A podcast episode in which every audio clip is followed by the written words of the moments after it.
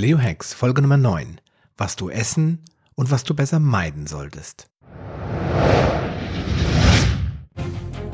Paleo Hacks, der Podcast für deine persönliche Ernährungsrevolution. Mein Name ist Sascha Röhler und ich begleite dich auf deinem Weg zu weniger Gewicht und mehr Gesundheit. Bist du bereit für den nächsten Schritt? Einen wunderschönen guten Tag und herzlich willkommen, lieber Paleo-Fan, zu Folge Nummer 9 meines Podcasts Paleo Hacks. Mein Name ist Sascha Röhler und heute werden wir uns mit dem Thema Essen beschäftigen. Ja, Essen ist schon eine feine Sache. Da bin ich mir ganz sicher, da stimmst du mir 100% zu. Aber was solltest du denn essen und was solltest du besser nicht essen? Das ist die Frage. Denn in der Paleoernährung, da gibt es schon gewisse Regeln. Die sind nicht ganz so streng wie bei anderen Ernährungskonzepten. Deswegen werden dir auch ganz oft ähm, solche Effekte wie der Jojo-Effekt erspart bleiben. Aber es gibt dennoch einige Regeln. Und auch auf die Gefahr hin, dass ich mich ein wenig wiederhole in dieser Episode, möchte ich doch nochmal, ja, im Wesentlichen alle wichtigen Punkte dazu sagen. Ja, und zwar unterscheide ich das jetzt hier in dieser Folge in diese Bereiche, was du jederzeit essen darfst, was du in Maßen essen darfst und was du besser nicht essen solltest. Wobei bei besser nicht essen gibt es immer eine kleine Ausnahme, denn das ist der sogenannte Cheat Day. Und auf den werde ich ganz am Ende nochmal eingehen. Gut, fangen wir an mit den Dingen, die du jederzeit essen kannst. Da stehen ganz oben natürlich Obst und Gemüse und natürlich Salat. Ja, je nach deinem persönlichen Ziel solltest du da die Varianten mit weniger Fruchtzucker bevorzugen und beim Gemüse natürlich die, die möglichst stärkearm sind. Da gibt es eine goldene Regel, das Gemüse, je grüner es ist, desto weniger Zucker enthält es und je mehliger es ist, und das erkennt man zum Beispiel beim Kürbis oder der Süßkartoffel, desto mehr Stärke ist im Gemüse enthalten. Und wenn du abnehmen willst, so richtig, richtig deftig abnehmen willst und willst richtig so ein Reset machen, dann solltest du vielleicht die stärkehaltigen Gemüsesorten wie Kürbis, Süßkartoffel, Jamswurzel, Tapioca, Maniok und solche Sachen, die ganzen stärkehaltigen Knollen weglassen und erst später wieder in deinen Speiseplan einbauen.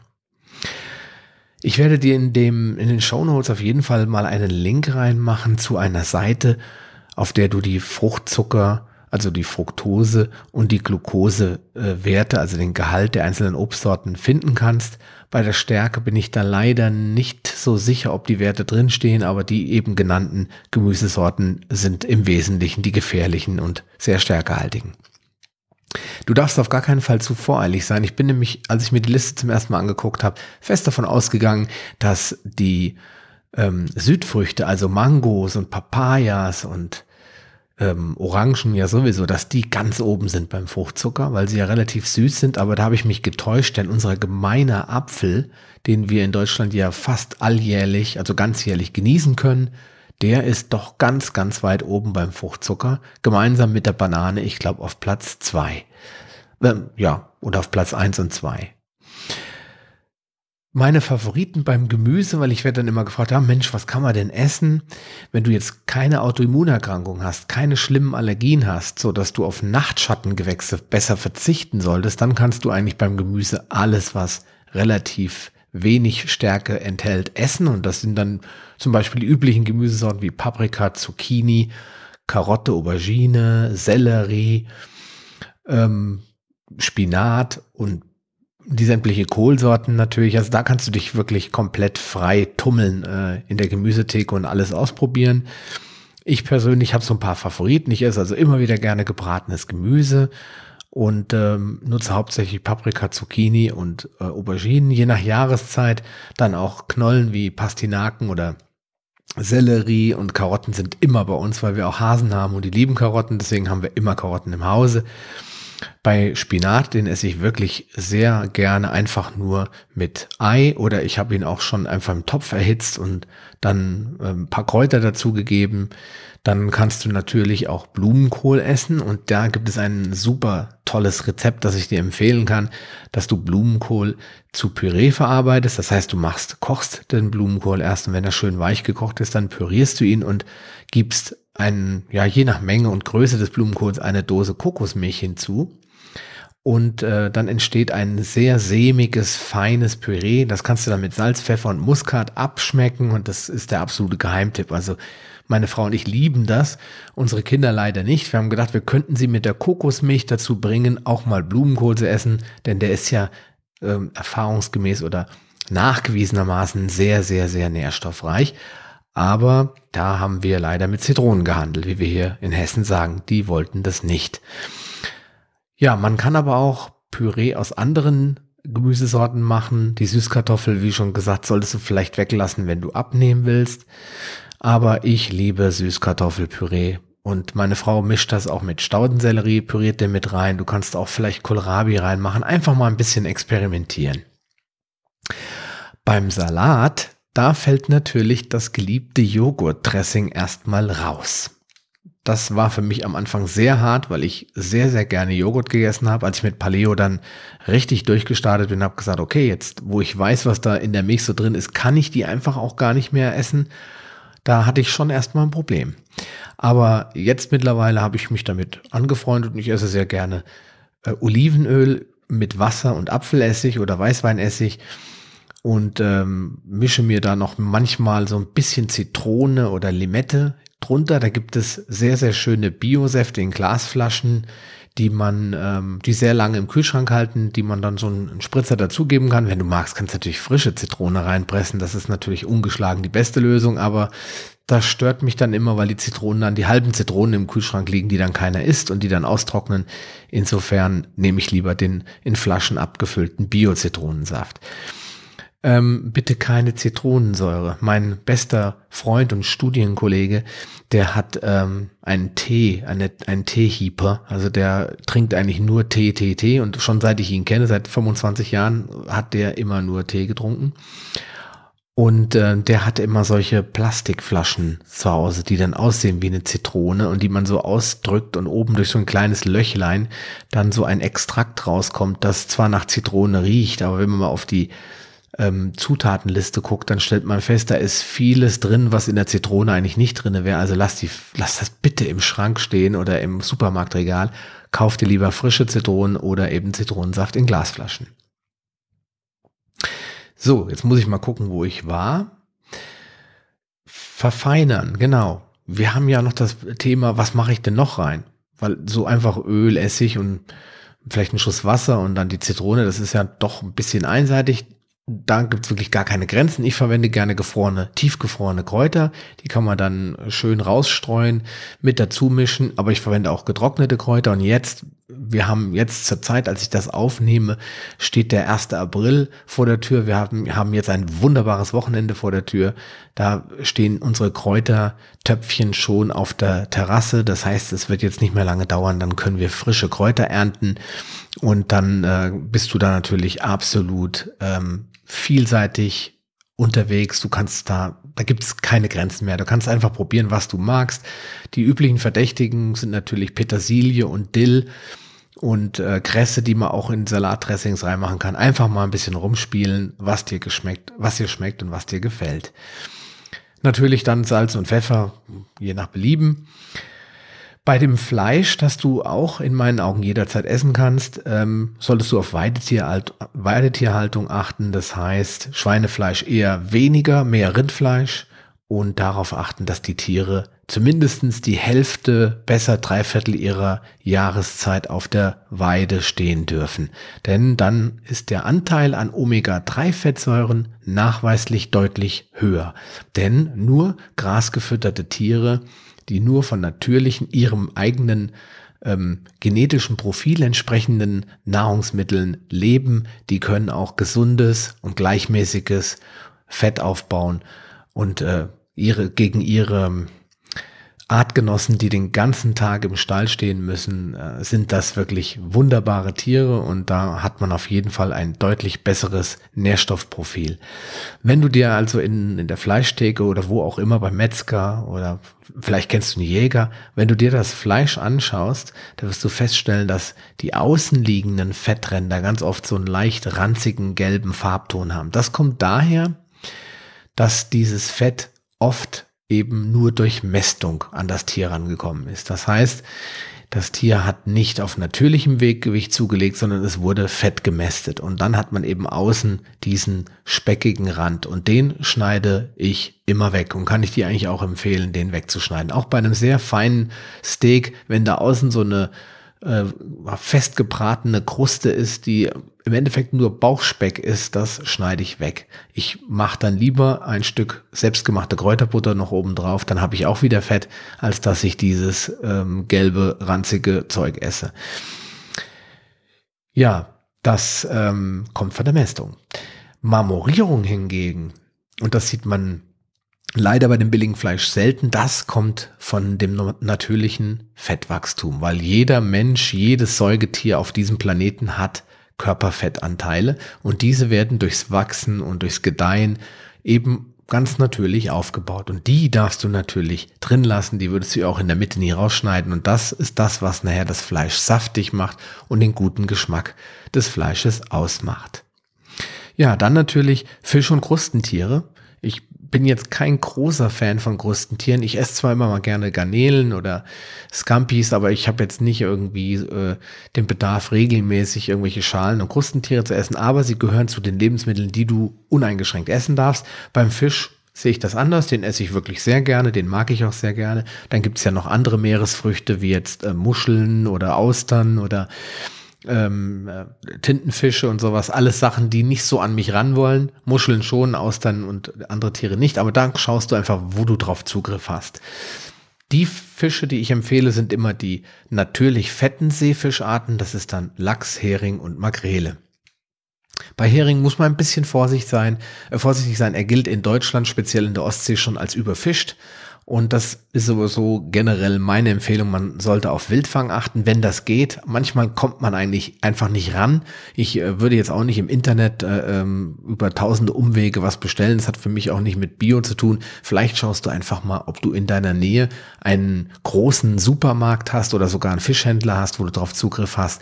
Dann kommst du an Wildfang durchaus ran. Musst du natürlich deutlich mehr für bezahlen. Achte aber auf bedrohte Tierarten also speziell bedrohte Fischarten wie Kabeljau, Dorsch, die beiden äh, gehören sehr eng zueinander. Die werden auch oft als Alaska-Seelachs verkauft. Und äh, der Thunfisch, der ist leider sehr, sehr, sehr stark überfischt. Und deswegen gibt's den bei uns auch fast nie. Dazu kommt noch, dass er oft mit Schwermetallen belastet ist, ähm, Quecksilberanteile sehr hoch, weil diese Tiere werden sehr, sehr alt. Und je älter sie werden, desto größer werden sie und desto mehr Schadstoffe können sie auch aufnehmen. Ja, auf der Packung, das ist ein Tipp, den ich irgendwann mal gelesen habe, da sollte man den lateinischen, den, ähm, jetzt hätte ich beinahe gesagt botanischen, ich weiß gar nicht, wie man das sagt bei den Tieren, also jedenfalls den Namen in lateinischer Sprache wiederfinden, den irgendwann ein schlauer Mensch dem Tier gegeben hat. Da steht dann irgendein komplexes Wort, das den Fisch beschreibt. Wenn das draufsteht, dann kann man davon ausgehen, dass dieser Fisch wirklich wild gefangen wurde und dass das genau die Fischart ist, die dort auch draufsteht. Wenn da so Pauschalien draufstehen wie ähm, Alaska Seelachs, das kann alles sein. Da wäre ich vorsichtig dann bist du auf jeden Fall auf der sicheren Seite. Bei Aquakulturen, ja, ich esse ab und zu auch mal aus Aquakulturen, aber gucke dann immer drauf, dass die ASC zertifiziert sind. Was man drauf geben kann, hm, ist noch eine Frage, die man sich stellen kann. Und da müsste man mal genauer nachschauen. Aber in der Regel leben die Tiere dort nicht artgerecht. Sie sind ganz eng zusammengedrängt. Sie werden mit Fischmehl, also mit Dingen gefüttert, die sie eigentlich vielleicht gar nicht so essen würden. Dadurch wachsen sie viel schneller als in freier Wildbahn. Sie werden also auch da gemästet und sie werden natürlich mit Antibiotika präventiv behandelt, um einfach nicht krank zu werden, weil dann würden sie dort ihre ganzen Kollegen mit anstecken und dann wäre der, die ganze Aquakultur eigentlich tot irgendwann. Deswegen würde ich da schon eher weniger von konsumieren. Dann haben wir Nüsse und Saaten. Da müsste man einfach ein bisschen vorsichtiger sein. Die gehören für mich eigentlich schon fast zum Thema eingeschränkt genießen, aber äh, man isst von Natur aus, würde ich sagen, nicht so viele Nüsse. Deswegen habe ich die jetzt noch mit reingeschrieben bei uneingeschränkt, aber nicht übertreiben, denn auch hier sind Antinährstoffe drin und das hatte ich in der letzten oder vorletzten Episode, glaube ich, gesagt, die äh, werden dann irgendwann auch wirklich toxisch und gesundheitsschädlich. Wenn man jetzt, äh, sagen wir mal, 500 Gramm Nüsse am Tag isst, dann darf man sich nicht wundern, wenn man anschließend auf dem Klo landet oder Bauchkrämpfe kriegt. Da achte ich eigentlich fast immer auf Bio. Das heißt, Produkte, ähm, die in einem gewissen kontrollierten Umfeld biologisch erzeugt wurden, das merkt man dann schon, weil die Mandeln um ein Vielfaches größer sind, die aus der Bioproduktion kommen, als diese kleinen äh, Mika-Mandeln, die man dann für ein Drittel oder Viertel des Preises kaufen kann. Nüsse haben einen wunderbaren Vorteil. Man kann nämlich herrlich Variationen damit machen. Man kann Nussmüsli herstellen. Ich persönlich liebe Nussmüsli, seit ich keine Cornflakes oder keine getreideartigen Sachen mehr essen darf oder auch nicht mehr essen will. Nussmilch. Man kann fantastische Milch herstellen aus Nüssen. Ich sage nur Mandelmilch, Kokosnussmilch, ähm, Haselnussmilch, Walnussmilch. Man kann aber auch aus anderen Saaten Nüsse herstellen. Zum Beispiel liebe ich Hanfmilch. Das, es gibt da auch ein paar Rezepte in meinem Blog. Schau einfach mal unter www.paleohacks.com slash Rezepte, glaube ich. Dann haben wir Studentenfutter. Man kann sich das natürlich aus den Nüssen selbst zusammenstellen, noch ein paar Rosinen kaufen und dann untermischen. Nussmus. Man kann mit meinem Entsafter, dem Sana Omega 707, kann man zum Beispiel herrliches Nussmus herstellen. Man kann es auch im Hochleistungsmixer machen. Das ist aber schon knüppelharte Arbeit. Alles, was du dafür dann brauchst, um diese herrlichen Variationen herzustellen, ist wie schon gesagt ein Hochleistungsmixer und oder ein Entsafter, wenn du das nicht sowieso schon hast. Ich mache dir die Links dafür einfach mal rein. Die Produkte, die ich benutze und mit denen ich sehr zufrieden bin, das mache ich immer gerne, weil dann weiß ich, die Leute werden damit nicht auf die Nase fallen. Ja, dann haben wir natürlich gesunde Öle und Fette. Das sind für mich Kokosöl, Avocadoöl, Macadamiaöl, Leinöl Olivenöl und eine Sondervariante des Kokosöls, das sogenannte MCT-Öl. MCT steht für Middle Chained Triglycerides. Das sind die mittelkettigen Triglyceride, also Fettsäuren dieser mittelkettigen Kategorie.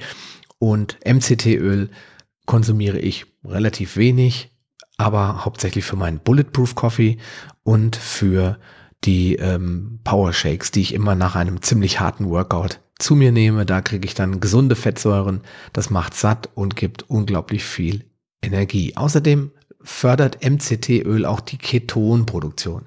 Wir werden aber über das Thema Kokosöl, MCT und Ketone und so weiter nochmal in einer eigenständigen, separaten Folge sprechen.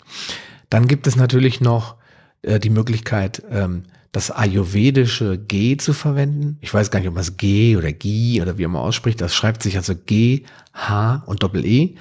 Dieses ayurvedische Produkt ist zerlassene Butter im Wesentlichen.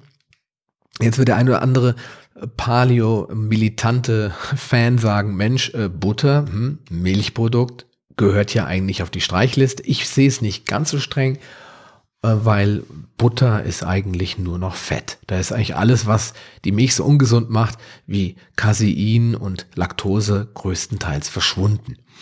Deswegen essen wir auch Weidemilchbutter. Ich esse ja sowieso kein Brot mehr, außer mein Sonntagsbrötchen. Also kommt bei mir auch, kommt bei uns zu Hause auch Butter ganz, ganz selten bis nie zum Einsatz, weil wo soll ich es verwenden? Braten kann man es nicht, weil es sind noch ein paar Proteine drin, dann verbrennt sie. Und auf eine Karotte streichen muss ich es mir jetzt auch nicht. Insofern ist das ohnehin bei uns selten äh, auf dem Tisch. Da verwende ich aber ausschließlich Kerrygold. Und das sage ich auch aus dem Grund, ohne jetzt Schleichwerbung machen zu wollen, weil Kerrygold ist eine Weidemilchbutter. Da gibt es das Kerrygold Weidemilchprinzip. Das heißt, 65 Prozent der Zeit oder gar mehr. Da gibt's eine Werbung sogar, wo er dann sagt, wie viele Tage die irischen Kühe auf der Weide verbringen. Äh, schau einfach mal unter dem Weidemilchprinzip nach. Die Tiere leben, weil das im Golfstrom liegt, Irland, ist es sehr viel länger warm oder gemäßigt, sodass die Tiere nicht frieren und dann können die irgendwie 300 Tage auf der Weide stehen. Das ist in Deutschland unmöglich. Die Tiere würden sich den Allerwertesten abfrieren. Deswegen Kerrygold. Und dann verwende ich auch noch Butterschmalz, weil das kann man relativ großzügig verwenden. Es ist nicht so teuer, es ist nicht so ein wertvolles Produkt, aber es lässt sich ganz gut so zum Anbraten von einem Steak verwenden, weil es auch hoch erhitzbar ist. Und eigentlich ist es auch nur noch Fett. Ja, zuckerfreie Getränke. Die sind natürlich uneingeschränkt erlaubt, denn das ist Nummer eins Wasser und Nummer zwei Wasser. Nein, Spaß beiseite, ungesüßter Früchtetee. Der besteht natürlich eigentlich auch aus Wasser. Aber das sind die einzigen Getränke, die du uneingeschränkt zu dir nehmen kannst. Ich habe in meinem äh, Blog habe ich einen Rezept für frisches Wasser. Das klingt zwar irgendwie komisch, weil frisches Wasser, da muss man ja kein Rezept für haben, aber die Idee war eigentlich dahinter, mal aufzuzeigen, was ist im Wasser drinne und wie kannst du dir quasi Rezept auf, über ein Rezept frisches Wasser herstellen, nämlich mit den Wasserfiltern der Firma Akala. Da findest du einige Informationen in meinem Blog, wie schon gesagt, unter dem Rezept äh, Wasser und in dem Bereich Wasserfilter, also paleohex.com slash Wasserfilter. Und ungesüßte Früchtetees, die enthalten ja kein Koffein, weil wir reden dann von, ich sag mal, Kräutertees und Früchtetees. Eigentlich müsste man es ergänzen. Von Kamille oder von ähm, Hagebutte oder von weißer Geier, Erdbeer, Himbeer, was du Lust hast, die sind alle ja zuckerfrei. Außer das bisschen Fructose, was dann in den getrockneten Früchten noch übrig ist. Das sind ja meistens gefriergetrocknete und so geringe Mengen, weil du machst ja eh nur ein Teelöffelchen von äh, auf eine Tasse oder zwei, so dass das überhaupt nicht mehr ins Gewicht fällt. Okay. Ja, und nun zu den Dingen, die du seltener essen solltest. Also in Maßen. Da haben wir natürlich die stärkehaltigen Gemüse. Ich esse im Moment stärkehaltige Gemüse regelmäßig, weil, wobei ich jetzt kein Fan von Maniokwurzeln bin, aber ich esse halt gern Süßkartoffeln und die lasse ich mir auch nicht nehmen, äh, weil ich mich auch sehr viel bewege. Ich mache dreimal in der Woche äh, Krafttraining und ich mache zusätzlich, so oft ich es kann, Spaziergänge und äh, Intervalltraining weil ich einfach auch keine drei Stunden joggen will, ähm, sondern da komme ich halt schon auf meine zwei Stunden Sport in der Woche und die Muskeln verbrennen ordentlich Energie und deswegen kann ich mir auch das stärkehaltige Gemüse leisten. Du solltest da aber für dich selbst entscheiden, was kann ich mir im Moment mit meinen Zielen erlauben. Schwarzer Kaffee. Den darf man auch in Maßen genießen. Ich trinke am Tag zwei Tassen und äh, ich bin auch nicht so ein Anti-Kaffee-Typ, der den Kaffee so schlecht macht und sagt, oh, furchtbar, Koffein und so. Ich mag wirklich gerne Kaffee und ich nehme da auch keine Rücksicht. In Maßen sollte man ihn trotzdem trinken, aber ich glaube, der gewöhnliche deutsche Bürger trinkt eh maximal eins bis drei Tassen. Die, die dann acht oder neun oder zwölf Tassen trinken, den sieht man das auch an. Die sehen meistens aus wie so ein schrumpeliger Ledergürtel im Gesicht. Die sind meistens einfach komplett fertig mit der Welt, sage ich mal. Ich kannte keinen, der acht Tassen am Tag getrunken hat, der frisch und vital aussah. Ähm, also das muss man schon ein spezieller Mensch sein, wenn man sich so viel Kaffee reinzerrt und nicht auf Wasser zurückgreift. Ohne dass jetzt vielleicht irgendjemand sagt, hey, ich trinke zehn Tassen Kaffee und ich sehe aus wie das blühende Leben, dann sage ich Entschuldigung von dieser Seite, du bist eine Ausnahme. Aber bitte achte darauf, dass es Bioprodukte sind. Also ich habe wirklich jahrelang 10 Euro Kaffee, also das Kilo 10 Euro gekauft und habe gedacht, ich würde wahnsinnig tollen Kaffee trinken. Bis mir mal einer, der sich da wirklich mit auskennt, so die Unterschiede erklärt hat und hat mir gesagt, pass mal auf, in deinem Kaffee sind sehr wahrscheinlich so viele Pilze drinne, dass du diesen Kaffee vielleicht besser nicht trinken solltest, denn er macht dich langfristig krank. Und zwar so unterschwellig. Und deswegen habe ich mal genauer hingeguckt und siehe da, eigentlich sind alle Kaffeesorten schon mal getestet worden.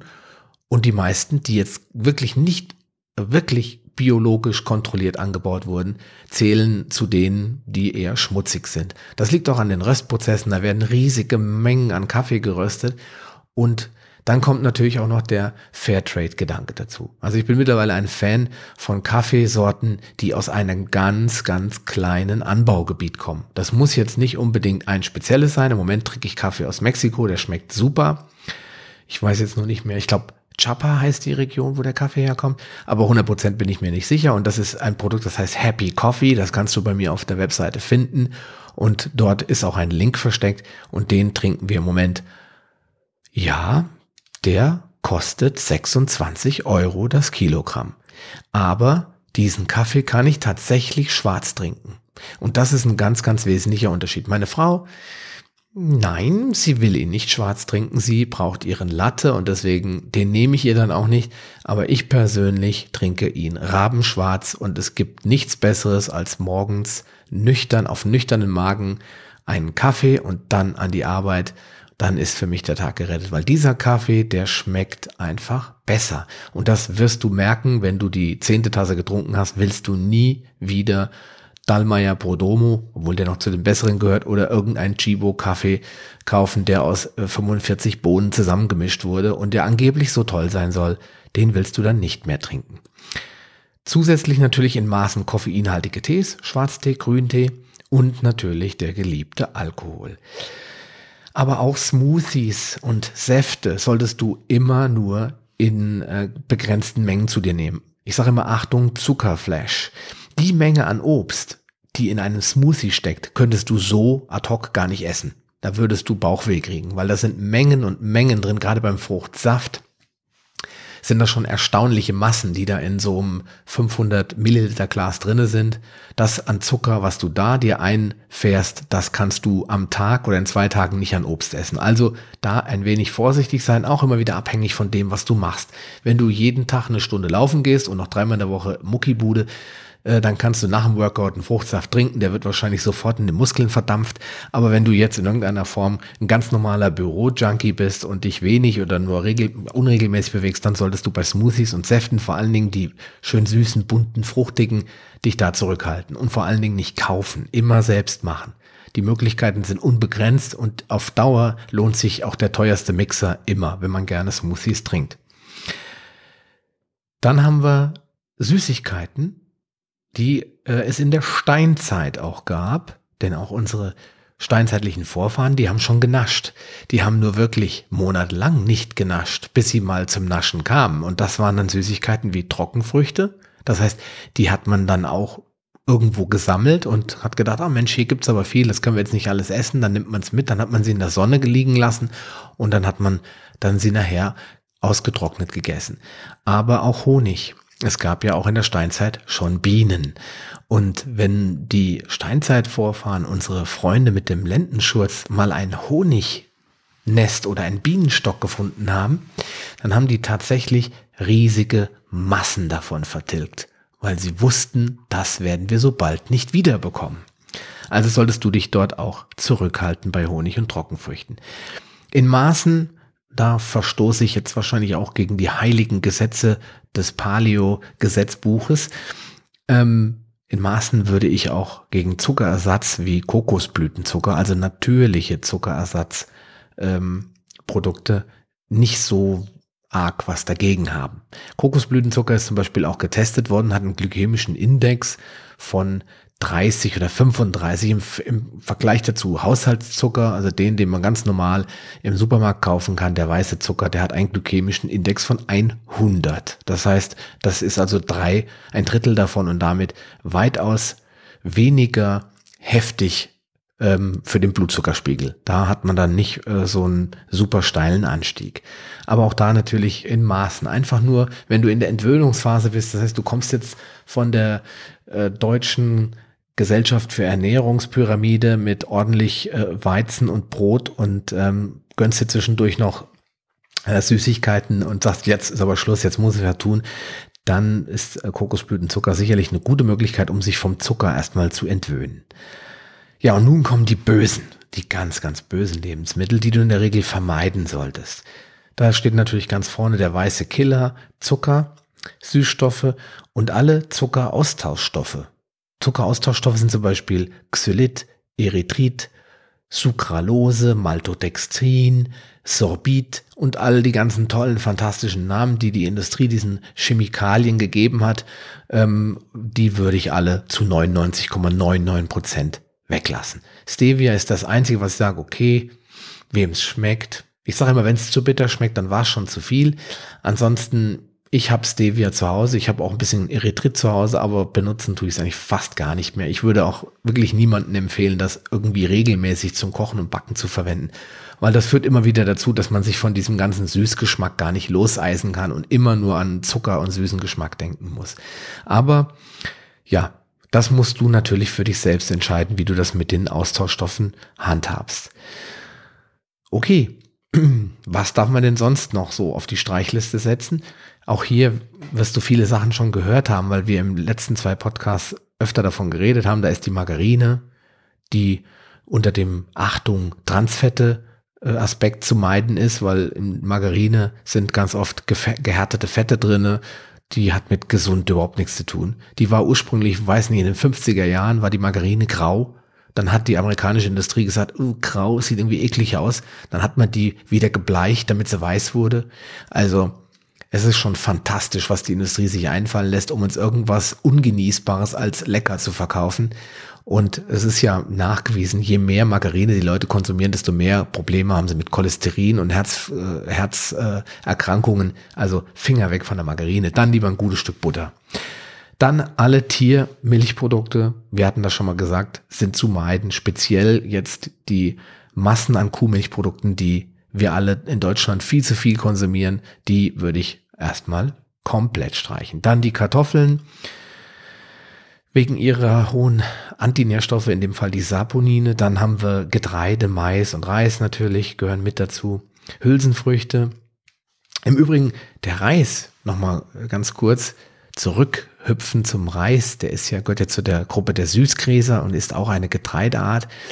Der ist ja mal getestet worden von Ökotest und es war ja erstaunlich, was die festgestellt haben. Die haben jetzt, nachdem wir, weiß ich nicht, 50, in Europa 50 Jahre lang Reis konsumieren, haben die festgestellt, der ist total mit Arsen belastet. Da gab es, glaube ich, aus, weiß nicht, x im Testfeld befindlichen Produkte, war nur ein einziges Reisprodukt, in Anführungsstrichen unbedenklich. Von den Antinährstoffen, die sich im Getreide und auch im Reis verstecken, ganz abgesehen, das Arsen ist ein Bonus, den du beim Konsum nur von Reis noch dazu bekommst.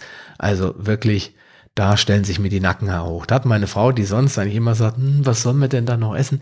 Selbst die hat dann gesagt, okay, ähm, ich bringe den dann mal in die Mülltonne. Also Reis gehört eigentlich in keinen Haushalt mehr rein. Dann haben wir, äh, wie schon gesagt, die Hülsenfrüchte. Da zählen ja auch die, unsere geliebten Erdnüsse mit dazu. Ich war ja früher ein totaler Fan von Erdnussbutter. Ja, gut, jetzt gibt's noch den Cheat Day. Da werde ich, kann ich mir die Erdnussbutter mit Erdbeermarmelade genießen. Aber ansonsten ist bei uns die Erdnuss verschwunden. Was meinen Sohn auch ein bisschen traurig macht, aber den kann ich im Moment sehr gut mit den echten Nüssen verlocken und ihn von der Erdnuss abbringen. Insofern Hülsenfrüchte, Linsen, Bohnen, ähm, Kidneybohnen sind auch Bohnen, dann äh, die Brechbohnen natürlich auch, dann ähm, die äh, Erdnüsse, wie schon gesagt. Ja, jetzt muss ich doch überlegen, ob mir noch andere Hülsenfrüchte einfallen. Linsen hatte ich schon gesagt. Ja, also alle Hülsenfrüchte auf jeden Fall nicht mehr. Dann auch Pseudogetreide. Das hatte ich auch schon in Episode 7 gesagt. Also Amaranth, Quinoa, Chia, und Buchweizen. Beim Buchweizen, na, da muss man vorsichtig sein. Wie schon gesagt, die Studienlage ist da extrem dünn, weil das lohnt sich nicht für die paar Superfoods-Fans, die jetzt Chia und Amaranth und Quinoa essen, jetzt da riesige Studien zu machen. Deswegen ähm, gibt es sie auch nicht, Studien dazu oder wenige, aber die, die man sich angeschaut hat, da ist ganz klar das Antinährstoffprofil weit über dem, was gesund ist. Und deswegen würde ich Amaranth, Quinoa und Chia weglassen und Buchweizen möglichst auch, aber das hängt doch davon ab, manche mögen es ja ohnehin nicht. Dann haben wir industriell verarbeitete Lebensmittel. Da kommen natürlich alles, was aus der Fabrik kommt, was abgepackt wurde, wo irgendwie in irgendeiner Form eine Zutatenliste mit 300 Stichpunkten drauf ist. Und die netten Sachen, die man auch immer so bei den Fastfood-Restaurants kriegt, das muss ich ja nicht sagen. Hotdogs natürlich, dann was man in der Wursttheke so findet, auch wenn Fleisch ja per se äh, auf der Liste der uneingeschränkt zu genießenden Lebensmittel steht, in Anführungsstrichen uneingeschränkt, äh, gehören Wurstwaren, speziell die verarbeiteten, nicht dazu.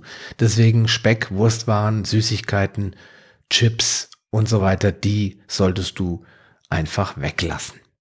So, und dann geht ein Aufschrei durch die Welt der Vegetarier und Veganer. Es tut mir leid, ihr Lieben, aber Soja bitte nicht essen. Denn Soja ist toxisch. Ich habe es, glaube ich, schon mal gesagt. Die Japaner haben gedacht, damit kann man super Kotflügel reinigen oder die Produktion in der Automobilindustrie unterstützen. Man hat es nicht gegessen. Irgendwann kam mal einer auf die Idee, man könnte das doch mal vor sich hin schmurgeln und gurgeln lassen und fermentieren und mal gucken, was dabei rauskommt. Das gilt im Übrigen auch für die ganzen Getreidesorten, wenn ich die in einen Gelierprozess einbringe, das was Hühner zum Beispiel automatisch machen, wenn sie jetzt Körner konsumieren, die haben ja so einen Kropf, dann wenn, dann sabbern die das so ein oder ne, dann die quellen das dann so auf. Dabei gehen in der Tat sehr viele Antinährstoffe verloren, aber leider bleiben noch zu viele übrig, als dass ich es trotzdem essen würde. Aber die, dieser Prozess des Fermentierens oder Gelierens und Einlegens, der wirkt schon positiv auf die Antinährstoffbilanz, sodass es deutlich weniger werden, aber es wird nicht gesund dadurch. Deswegen Soja bitte nicht essen.